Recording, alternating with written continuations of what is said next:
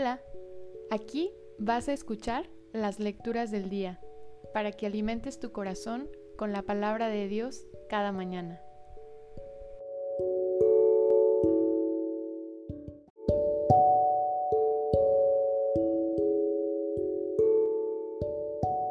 Lectura de la carta a los Hebreos Hermanos, Jesús puede salvar definitivamente a los que por medio de Él se acercan a Dios, porque vive siempre para interceder en su favor. Y tal convenía que fuese nuestro pontífice, santo, inocente, sin mancha, separado de los pecadores y encumbrado sobre el cielo.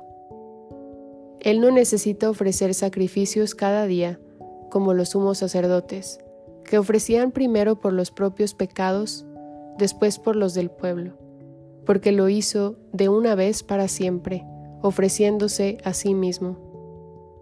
En efecto, la ley hace a los hombres sacerdotes llenos de debilidades. En cambio, las palabras del juramento, posterior a la ley, consagran al Hijo, perfecto para siempre. Esto es lo principal de todo el discurso. Tenemos un sumo sacerdote tal que está sentado a la derecha del trono de la majestad en los cielos, y es ministro del santuario y de la tienda verdadera, construida por el Señor y no por hombre.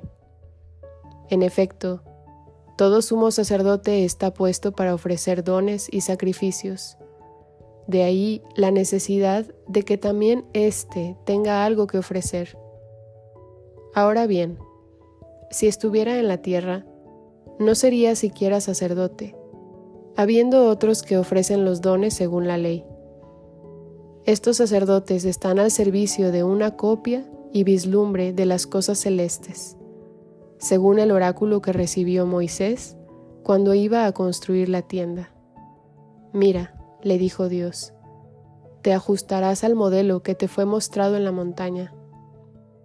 Mas ahora, a Cristo, le ha correspondido un ministerio tanto más excelente cuanto mejor es la alianza de la que es mediador, una alianza basada en promesas mejores. Palabra de Dios, te alabamos Señor.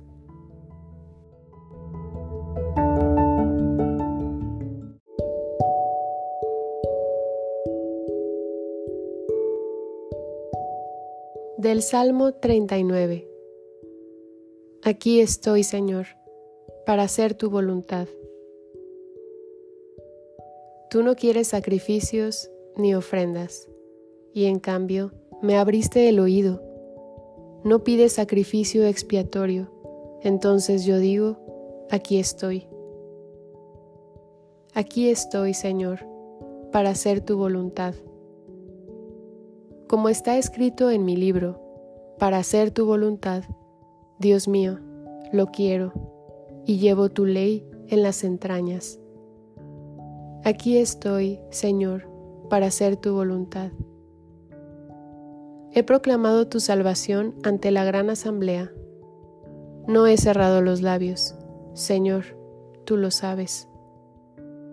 Aquí estoy, Señor, para hacer tu voluntad alégrense y gocen contigo todos los que te buscan. Digan siempre, grande es el Señor, los que desean tu salvación. Aquí estoy, Señor, para hacer tu voluntad.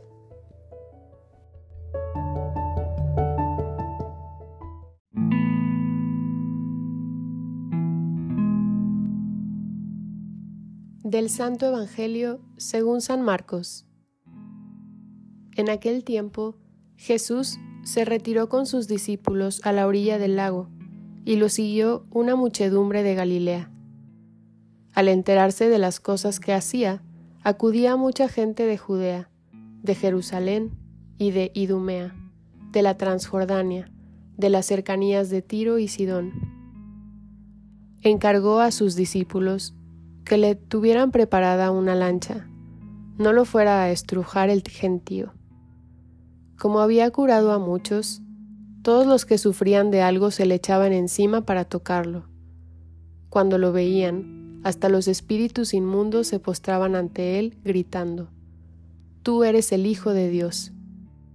Pero él les prohibía severamente que lo dieran a conocer.